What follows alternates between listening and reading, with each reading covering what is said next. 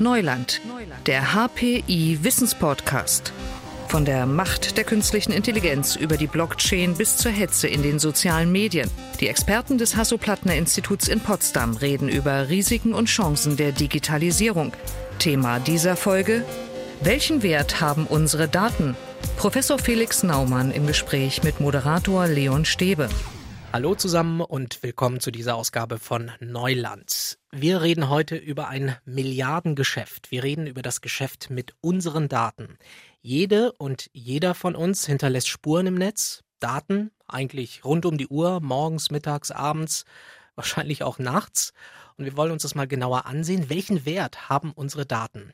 Felix Naumann ist Professor für Informationssysteme am Hasso-Plattner-Institut. Erstmal schönen guten Tag, Herr Professor Naumann. Ja, guten Tag, Herr Stäbe. Herr Naumann, lässt sich das errechnen? Lässt sich das beziffern, was mein kompletter Datensatz, also alle Spuren, die ich so im Netz hinterlasse täglich, was ist dieser Datensatz wert? Man kann es natürlich nicht genau beziffern, aber man kann durchaus ein paar Rechenversuche machen. Äh, ein bekannter Versuch war der bekannte Kauf von WhatsApp durch Facebook. Die haben damals viele Milliarden gezahlt, ich glaube 18 Milliarden Dollar, also ein unglaublicher Betrag.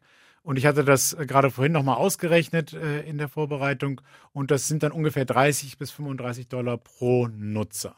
Das heißt also, äh, man kann sagen, hier, wurde, hier war ein Nutzer oder das Profil eines Nutzers ähm, und dessen Potenzial 35 Dollar wert. 35 Dollar. Ich hätte mir mehr vorgestellt. Ja, äh, das kommt natürlich darauf an, äh, was für ein Potenzial Ihre Daten haben. Und wenn Ihre Daten dann den Verkauf eines Rolls-Royce hergeben äh, durch eine gezielte Werbekampagne, dann äh, ist Ihr Profil sehr viel mehr wert. Oder wenn ich damit eine äh, Wahl beeinflussen kann, indem ich Sie persönlich beeinflusse, dann kann das Wahlergebnis äh, bestimmten Leuten natürlich auch sehr viel wert sein.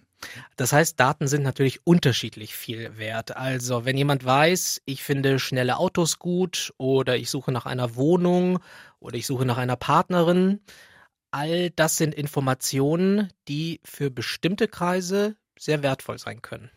Genau, das ist natürlich ähm, immer in dieser der Werbeindustrie ist das immer dieselbe Vorstellung, dass man also ein gutes Profil von jemandem hat und deswegen besonders gezielt werben kann. Aber es gibt natürlich auch andere Beispiele für den Wert von Daten.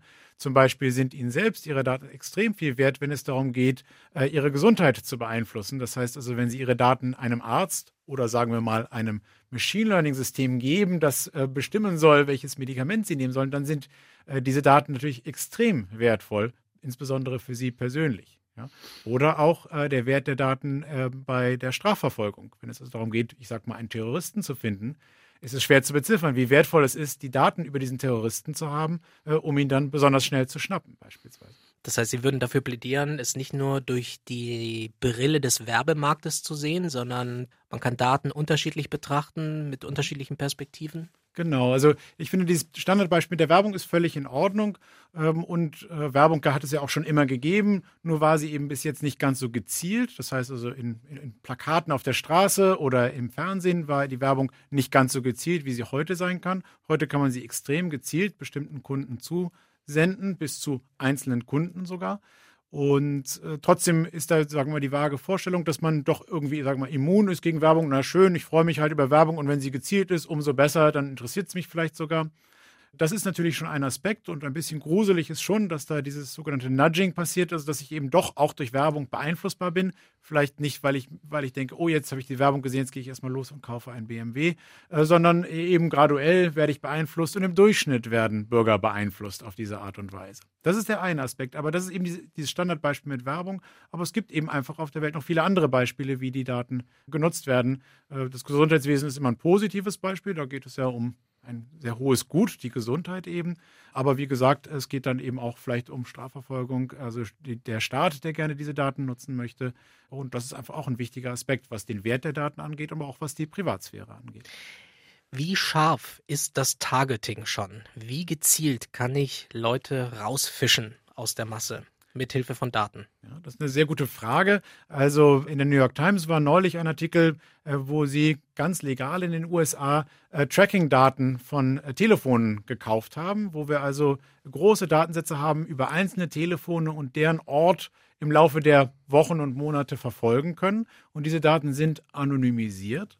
Das heißt also, ich kenne nicht die Telefonnummer, ich kenne erst recht nicht den Namen dieser Person, Aber ich kann natürlich gucken, wo die Person wohnt. Wo verbringt denn das Telefon die Nächte? Und wenn das dann ein Einfamilienhaus ist, dann ist es ja klar, wem dieses Telefon gehört. Ja? Und wenn äh, dieses Telefon dann morgens zu einem bestimmten Arbeitsplatz wandert, dann kann ich sehr genau sagen, wer das ist oder sehr leicht herausfinden, wer das ist. Das heißt, also, da kann ich wirklich ganz leicht, trotz, ich sage mal, einer gewissen Anonymisierung, auf die einzelne Person herunterbrechen.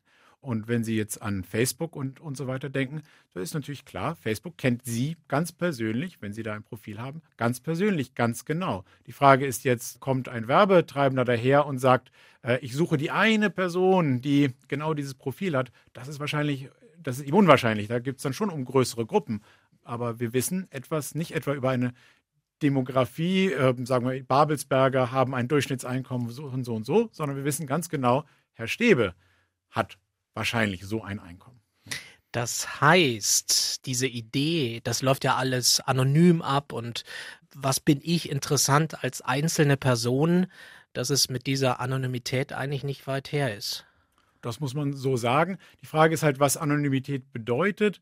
Also wenn es darum geht, Ihren Vor- und Nachnamen und Geburtsdatum zu kennen ähm, und, und, ich sagen wir mal, Ihre Adresse, dann müssen das die Werbetreibenden gar nicht kennen. Die wollen Sie ja gar nicht besuchen, sondern sie wollen Ihnen nur eine E-Mail schicken oder eine Nachricht übermitteln sozusagen. Und dafür braucht man diese Form der, der Anonymität nicht sozusagen. Das kann man dann ganz direkt machen.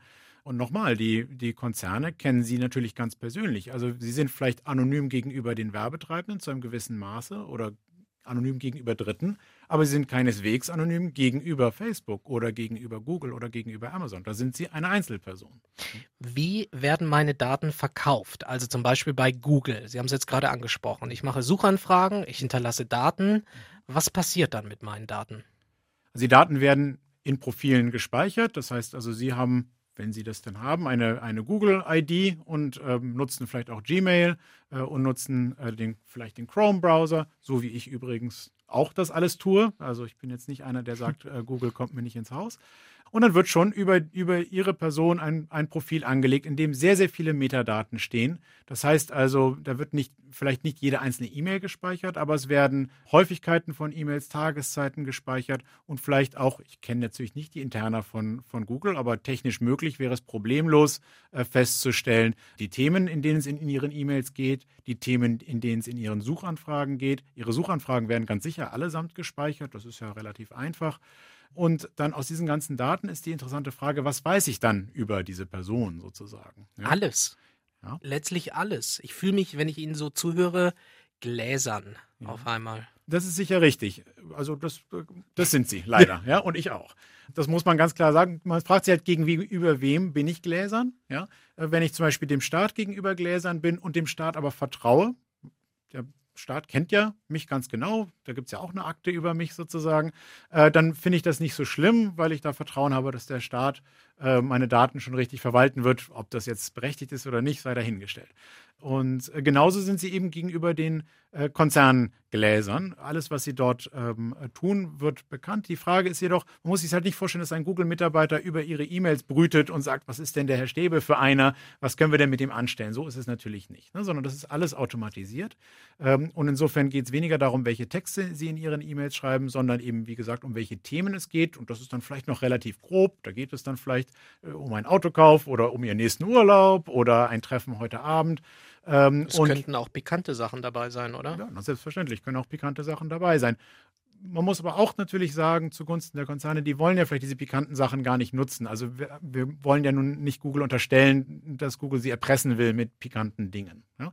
Ähm, und insofern finde ich das immer, äh, das immer gar nicht so schlimm. Schlimm ist es dann, wenn, die, wenn es Leaks gibt, also wenn äh, die Daten gehackt werden und dann tatsächlich in die Öffentlichkeit geraten. Das passiert leider auch immer häufiger.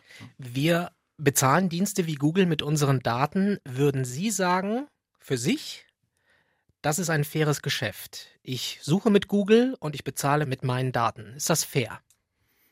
Das ist eine ganz hervorragende Frage, die sehr schwierig zu beantworten ja. ist. Also zunächst einmal scheint es fair zu sein, denn ich auch nutze Google und, und viele Leute nutzen Google und, und der Dienst, den Google und Amazon und andere Konzerne bieten, ist ja ganz hervorragend. Das heißt also, wir können uns ja ein Leben ohne Google eigentlich kaum vorstellen.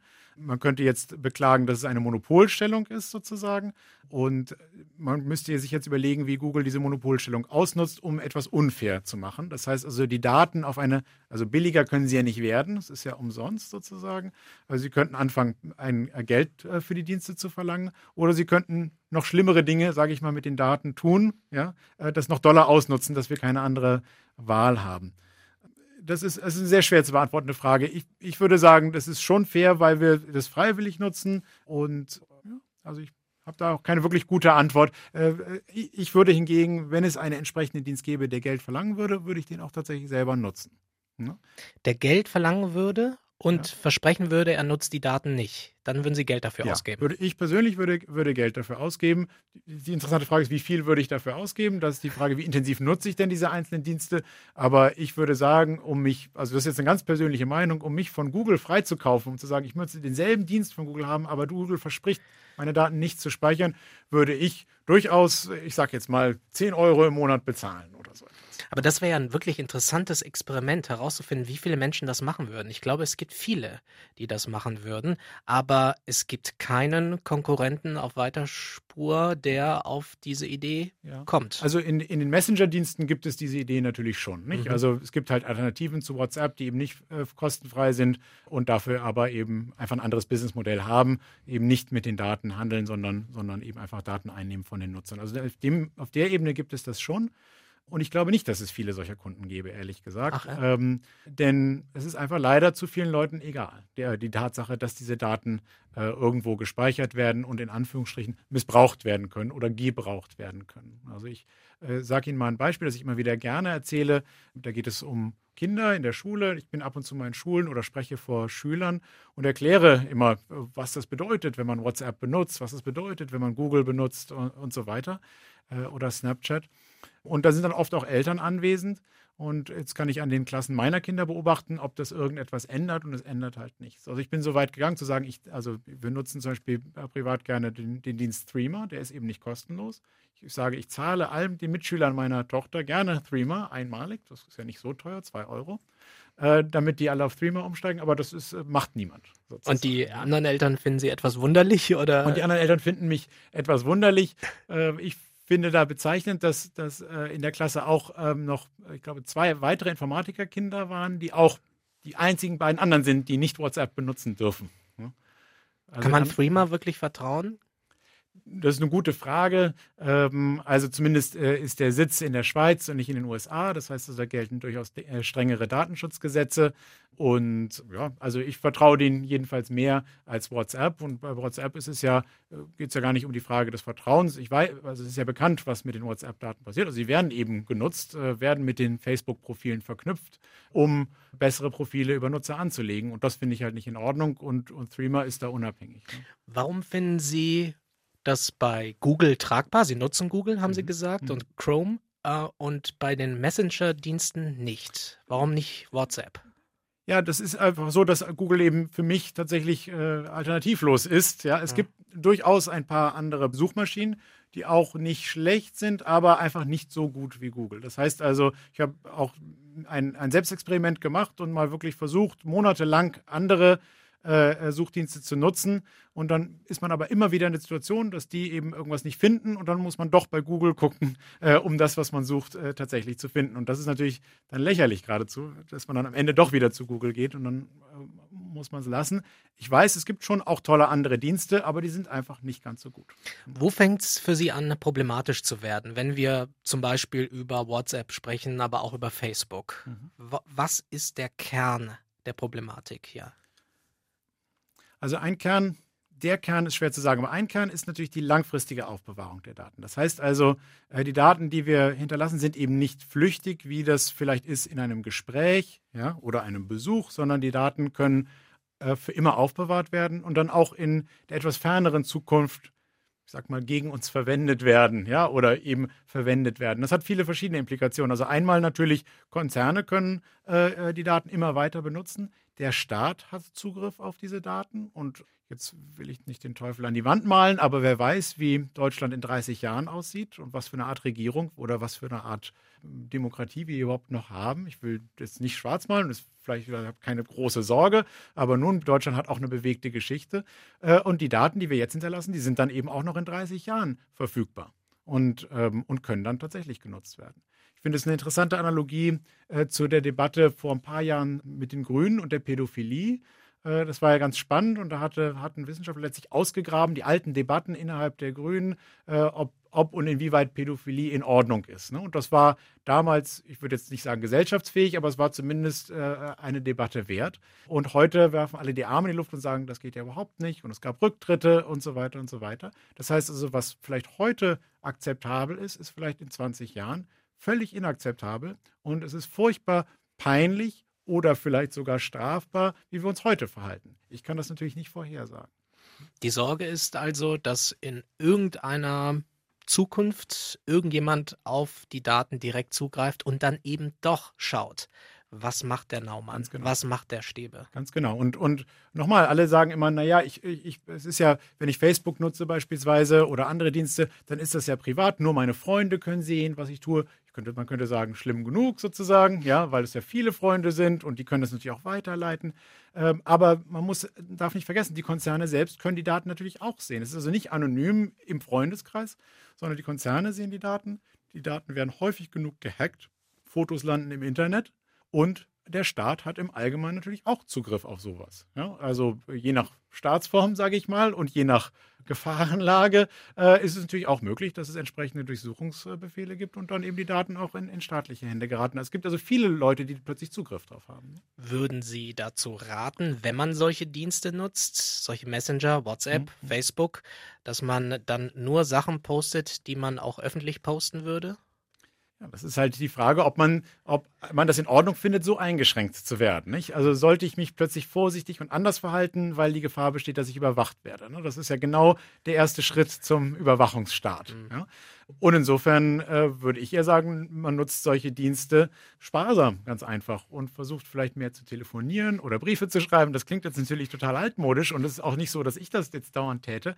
Aber, aber wenn ich einen Rat geben würde, dann, dann ist das der. Es hat noch einen anderen kleinen Effekt. Ich glaube, was man, was man aufschreibt digital und verschickt, ist eben auch länger haltbar. Sowas beobachte ich dann auch bei, bei Kindern, die sich dann eben WhatsApp-Nachrichten schreiben. Und dann finde ich die Analogie immer ganz gut, wenn man jemanden beleidigt auf dem Schulhof, ihn zuruft, du Blödmann oder so etwas, ja, dann ist es bei der nächsten Pause vergessen. Ja, aber wenn ich das in einen Klassenchat reinschreibe, ja, Max ist ein Blödmann oder so, dann lesen, lesen das viel mehr Leute und es steht am nächsten Tag immer noch da. Ja? Und, und ich glaube, das ist auch so ein Effekt, den man, den man, der, der sehr schleichend ist sozusagen, dass, dass Dinge nicht mehr so flüchtig sind wie vorher. Wie kann man das Kindern erklären?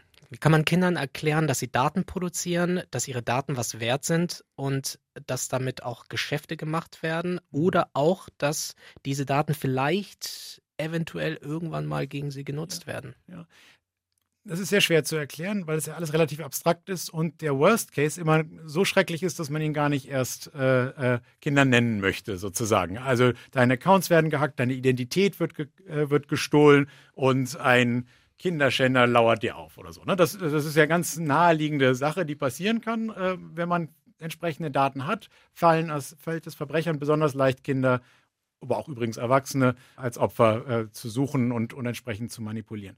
Ähm, also das ist so eine Art Worst Case. Ein anderer Worst Case, der ja auch also ich weiß nicht, ob das in Deutschland, aber in den USA leider immer wieder passiert, ist diese, äh, ist, dass eben Nacktaufnahmen und so weiter ins Netz als Racheaktion ins Netz gestellt werden. Das ist auch so eine Art Worst Case. Ne? Und dann sage ich, liebe Leute, schickt bitte keine Fotos von euch äh, über solche Dienste und auch Fotos, private Fotos gehören überhaupt gar nicht ins Netz und im Übrigen auch nicht, aus meiner Sicht, nicht auf äh, Cloud-Dienste, denn die werden regelmäßig gehackt und dann sind plötzlich Bilder von, von also private Bilder äh, öffentlich verfügbar. Sie haben was Interessantes gesagt. Wir sind in einer Art schleichendem Prozess. Ne? Also ich bin bei Facebook und sage, ich lasse mich davon nicht beeinflussen. Ich kann das abschütteln, ähm, da lasse ich mich nicht drauf ein. Ähm, Gibt es da vielleicht auch schon Forschung äh, darüber oder kennen Sie da Erkenntnisse, dass wir uns doch da so reinsaugen lassen und dass uns das dann doch beeinflusst und dass wir doch manipulierbar sind? Also es gibt da Forschung, wie weit wir uns reinsaugen lassen, da kenne ich jetzt keine Forschung dazu, aber wie weit wir uns manipulieren lassen, da gibt es natürlich schon sehr viel Forschung dazu. Und das ist jetzt gerade unter dem Stichwort Nudging eben ähm, relativ bekannt und auch Big Nudging wird das dann genannt, wenn wir mit Big Data genudged werden. In anderen Worten, verleitet werden, bestimmte Aktionen äh, durchzuführen. Und das also hat einen ähnlichen Effekt wie die klassische Werbung, wenn Sie so wollen. Ähm, aber eben durch subtile Anreize oder subtile Hinweise wird man eben zum Beispiel eben in den USA äh, zu einem bestimmten Wahlverhalten genudged, also äh, hinbewegt. Ja? Und, und das äh, ist dann eben nicht äh, die klassische Werbung, die sagt, ähm, äh, äh, die Republikaner sind toll, wählt doch die Republikaner, äh, sondern das sind dann eben subtilere Nachrichten, Fake News über große Einwanderzahlen oder kleine Skandelchen, die, die aufgekocht werden, die einem eben langsam in eine bestimmte Richtung lenken. Und das perfide ist, dass, dass die Algorithmen eben sehr genau wissen, wie sie vorgehen, weil sie auf Millionen von Menschen trainieren können. Das heißt also, es ist nicht so, dass sich da ein Werbetreibender überlegt, wie mache ich das denn am besten, den Herrn Stäbe zu einem Wahlergebnis äh, zu verhelfen, sondern das, das kann man einfach ausprobieren sozusagen. Man kann also sehen, wie Leute reagieren auf, äh, auf bestimmte Nachrichten. Und wenn das der eine Weg nicht geht, probiere ich halt einen anderen Weg. Und diese Trainingsdaten werden auch immer besser, auch das Machine Learning wird immer besser, das heißt auch das Targeting wird immer besser. Genau, so, so kann man das sagen. Also die, die, die äh, Manipulation, die subtile Manipulation wird immer subtiler. Hm? Es ist das zweite Mal, dass wir miteinander reden. Herr Professor Naumann, es ist total spannend, aber irgendwie habe ich den Eindruck, dass wir das mit den Daten nicht im Griff haben oder alle zu leichtfertig damit umgehen. Irgendwie fühle ich mich ja, ich hatte es vorhin schon gesagt, etwas gläsern. Dieses Gefühl, ähm, wie kann man dem begegnen? Also Sie sagen einfach Stecker ziehen und vielleicht eher zurückhaltend sein. Es wird Hörerinnen und Hörer geben, die sagen, ich kann das nicht, ich will das nicht, äh, das ist völlig fernab von meiner Realität. Mhm. Ich kann nicht mein äh, Smartphone im Kühlschrank lagern. Ja, Absolut richtig. Und nochmal, ich bin ja auch, ich besitze auch ein Smartphone, nutze auch viele Dienste, wobei ich äh, mich bemühe, eben berufliches vom Privaten zu trennen. Ich habe auch einen LinkedIn-Account beispielsweise, aber eben keinen Facebook-Account, äh, den ich privat in irgendeiner Form nutzen würde. Ähm, das heißt also, wenn man, wenn man das erstmal gut trennt, da ist man schon mal auf halbem Weg. Ich denke, beruflich ähm, ist es auch nötig, sich zu vernetzen und mitzuteilen und so weiter. Äh, privat gibt es andere Wege. Natürlich kann, können auch Briefe äh, äh gelesen werden und auch Telefonate können abgehört werden. Äh, aber es ist technisch einfach schwieriger sozusagen, ja, und ähm, äh, als, als digitale, also als E-Mails etwa durchzulesen oder ähnliches. Und also ich, es gibt wirklich keine gute Nachricht. Ich bin da einfach recht konservativ und versuche ein bisschen zu bremsen sozusagen. Aber äh, ich sehe natürlich auch, dass die Entwicklung dort immer weitergeht. Es werden immer mehr Kameras über, überall installiert. Wir, wir stellen uns äh, Google Home oder, oder Amazon Echoes ins Haus, äh, die eben immer weiter mithören. Und es wird immer mehr zur Normalität. Ja? Und ich sehe jetzt kein schlimmes Ende vor mir, wo ich sage, das wird alles implodieren und die Welt geht unter. Aber ich sehe schon ganz klar eine Richtung in einen Überwachungsstaat, der ähm, nicht unbedingt staatliche Überwachung ist, sondern eben einfach äh, Überwachung durch Firmen. Und Überwachung heißt hier nicht, äh, dass, dass wir alles Private wissen wollen und an die Öffentlichkeit bringen, sondern einfach nur, dass jede Person bestens kennen. Ähm, und dann gibt es vielleicht noch einen weiteren Punkt, der auch mit diesem Nudging zu tun hat. Äh, wir werden eben gelenkt und wir werden in eine Form gelenkt, die den Unternehmen gut tut und nicht unbedingt uns gut tut. Ja, und das, das sehe ich äh, als Problem. Das heißt, es gibt, es findet hier eine Art Optimierung statt, aber wir werden nicht verbessert sozusagen, sondern der Umsatz wird verbessert. Dass Sie so konservativ sind, wie Sie gerade gesagt haben, liegt es auch daran, dass Sie die Hintergründe kennen, dass Sie wissen, was möglich ist, was getan werden kann. Also Sie, Sie wirklich den Hintergrund. Ja, ich glaube, das, das äh, hilft ganz sicher, nicht wahr? Also äh, ich, ich lese Paper also wissenschaftliche Artikel, wo mir die Haare zu Berge stehen, also wo Verfahren beschrieben würden, die glasklar illegal fast überall auf der Welt sind, aber diese Verfahren werden entwickelt und veröffentlicht. Kannst du ein Beispiel nennen? Beispielsweise ein System, ähm, das Studenten trackt. Ähm, die kriegen also eine Karte und mit dieser Karte sollen sie ihr Essen bezahlen, okay, und dann werden auch äh, Dinge ausgeliehen. Äh, das ist gleichzeitig die Karte, mit der alle Türen geöffnet werden. Und der Anwendungsfall, der dort genannt wurde, ist, dass äh, überwacht werden soll, ob die Studenten ein ordentliches Leben führen und nachts auch immer schlafen gehen, damit sie äh, an der Uni besser performen. Ja, das war dann der Anwendungsfall dafür. Ne? und, und wer, ist, wer ist der Auftraggeber oder wer könnte der Auftraggeber sein? Also die das Uni. Paper waren chinesische Autoren sozusagen. Ah. Ähm, und äh, ich weiß nicht, ob das selber die Uni war, es muss auch gar kein Auftraggeber sein. Äh, in der Forschung versucht man einfach zu entwickeln, was auch technisch möglich ist. Ja? Aber, aber es passiert auch zu viel unreflektiert. Für eine solche Art Anwendung gibt es bestimmt auch tolle Beispiele. Ja, vielleicht möchte ich ja äh, Patienten überwachen und sehen, dass es denen gut geht. Und das ist natürlich eine Anwendung, wo man sagen würde, naja, das, das hat auch einen gewissen Sinn und ist auch moralisch, ist auch moralisch vertretbar. Ja. Könnte man es nicht einfach auch umdrehen, dass ich sage, mein Datensatz gehört mir und ich verkaufe ihn auch an den, dem ich vertraue? Wäre das eigentlich nicht der ehrlichere Weg? Ja, das, äh, da gibt es tatsächlich auch schon Ansätze, die das versuchen. Das heißt also, ein Gedanke wäre, äh, meine privaten Daten gehören mir. Ich kann die, ich sage jetzt mal, auch in der Cloud speichern und jedem Dienst sage ich genau, welche Daten er lesen darf. Dann, dann gehören mir immer die Daten und wenn ich sie aktualisiere oder lösche, äh, dann fehlen sie auch den jeweiligen Diensten, die die nutzen wollen. Also unter der Annahme, die speichern die nichts und die müssen immer wieder auf diesen einen zentralen Datensatz, der mir gehört, zugreifen. Ne, das ist ein, ein technischer Gedanke, wie sowas, wie sowas funktionieren kann. Ähm, also da gibt es, gibt es natürlich schon Ideen, wie man, wie man an sowas. An sowas Wäre doch ein super Forschungsfeld, da drauf zu setzen, dass die Daten irgendwie bei mir bleiben, ja. dass man da versucht, ähm, Wege zu finden. Oder sind einfach die Konzerne schon viel zu stark, diese Dienste viel zu etabliert und man hat keine Chance? Also ich glaube, hier geht es weniger ähm, um die Frage, ob das technisch möglich ist. Also aus meiner Sicht ist es kein technisches Forschungsfeld, sondern eher eins aus den Wirtschaftswissenschaften. Also eine ökonomische Fragestellung ist das hier sozusagen. Ja? Und, und äh, offenbar ist es zurzeit ökonomisch besser, dass die Konzerne diese Daten alle speichern. Und natürlich haben wir hier, genau wie früher mit dem Telefon, auch das Prinzip, dass wenn es erstmal einen Dienst gibt, der quasi Monopol ist, dann gibt es halt kaum noch Alternativen. Wenn der nicht mitspielt, dann wird niemand anders mitmachen. Also niemand wird freiwillig, sagen wir mal, aus Facebook austreten. Ja, äh, äh, und, und ein eigenes Netzwerk gründen, wenn alle Freunde immer noch bei Facebook sind. Das ist halt leider so ein, so ein Effekt. Jetzt haben wir eine Datenschutzgrundverordnung, die regelt einiges, aber natürlich nicht alles. Das heißt, die Anwendungsbeispiele, über die wir jetzt geredet haben, dafür ist doch diese Verordnung gar nicht geschaffen. Ich bin nun kein Jurist, ja, ähm, aber diese Datenschutzgrundverordnung versucht natürlich besonders allgemein zu sein. Mhm. Aber äh, Sie haben schon recht, äh, auf Ihre Frage vorhin bezogen, äh, wenn man als Informatiker weiß, was möglich ist, sozusagen, dann kann man auch diese Datenschutzgrundverordnung hinterfragen und sagen, naja, es sind eben mehr Dinge möglich, schon mit wenigen Daten, die man sich, die man sich so kaum vorstellt. Das heißt also, die Frage, wie leicht kann ich auf ein Individuum schließen, wenn die Daten in Wirklichkeit anonymisiert sind, das ist eine Frage. Und natürlich wird die Grundverordnung leicht umgangen, indem die Dienste eben in den USA stattfinden und den Leuten es einfach egal ist, dass da äh, äh, Gesetze gebrochen werden. Sie nutzen den Dienst eben trotzdem. Ich sage nur, ich will noch mal ein, ein anderes Beispiel nennen, weswegen man als Informatiker, wenn man eben aktuelle Arbeiten liest, äh, besser versteht, wie, wie, die Hintergründe sind.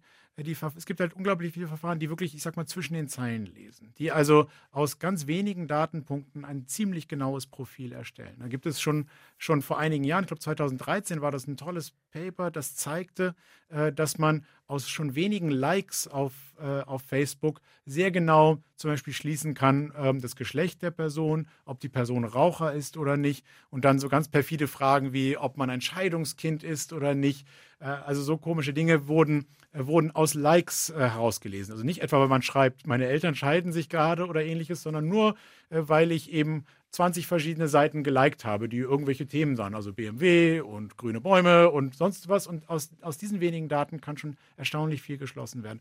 Und das macht man sich, glaube ich, als Normalnutzer nicht klar. Das heißt also, es geht nicht darum, dass ich meine intimsten Geheimnisse explizit verrate, sondern einfach nur der, das Profil, das ich hinterlasse mit den wenigen Dingen, die ich tue, äh, ist schon sehr aufschlussreich. Also man braucht eigentlich nicht viel dafür. Was mich einfach ärgert ist, Sie haben es ja auch schon immer wieder angedeutet, man könnte mit Daten wirklich sehr viel erreichen. Äh, Gesundheit ist so ein Punkt. Es gibt viele andere Anwendungsbereiche, wo man mit Daten wirklich sehr viel Neues, sehr viel Fortschrittliches erreichen kann. Wir bremsen uns gegenseitig, weil wir diese Seite der Datensammelei, sage ich mal, mhm. einfach nicht geklärt haben. Und damit liegt eigentlich alles brach und alles unter Generalverdacht. Und deswegen ist diese Debatte so, so schräg eigentlich. Ja, das stimmt. Also ich meine, Sie nennen den Gesundheitsbereich, das ist natürlich so ein, ein, ein schöner Vorzeigebereich.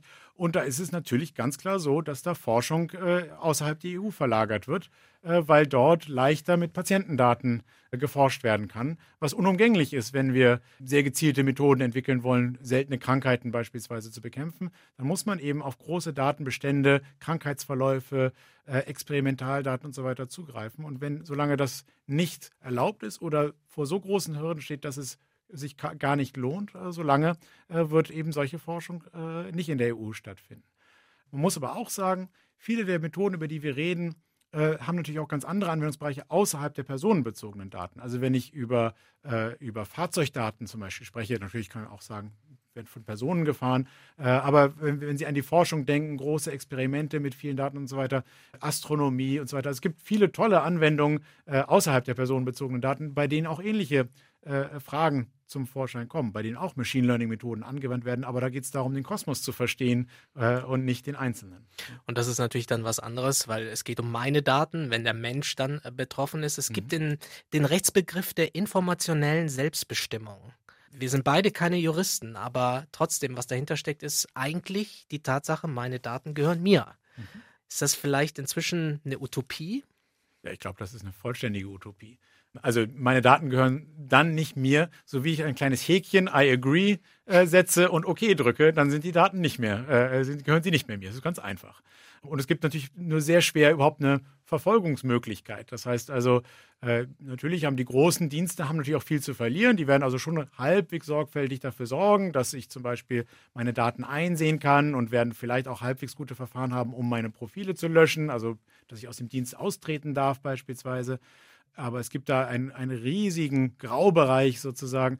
Ähm, um nur mal Beispiele zu nennen, äh, wenn Sie ein 0815 Spiel für Ihr iPhone oder Ihr, Ihr Android-Telefon runterladen, geben Sie damit so typischerweise so unglaublich viele Daten auf, dass, dass es einen erschaudert. Ne? Ich habe auch hier das mal meinen Kindern gezeigt, was in der Datenschutz, äh, in der Datenschutzerklärung äh, für irgendein so beliebiges Spiel drinsteht. Ja? Und meine Tochter hat sich schlapp gelacht und gesagt, die sind ja blöd, dass sie das alles hinschreiben und das verraten.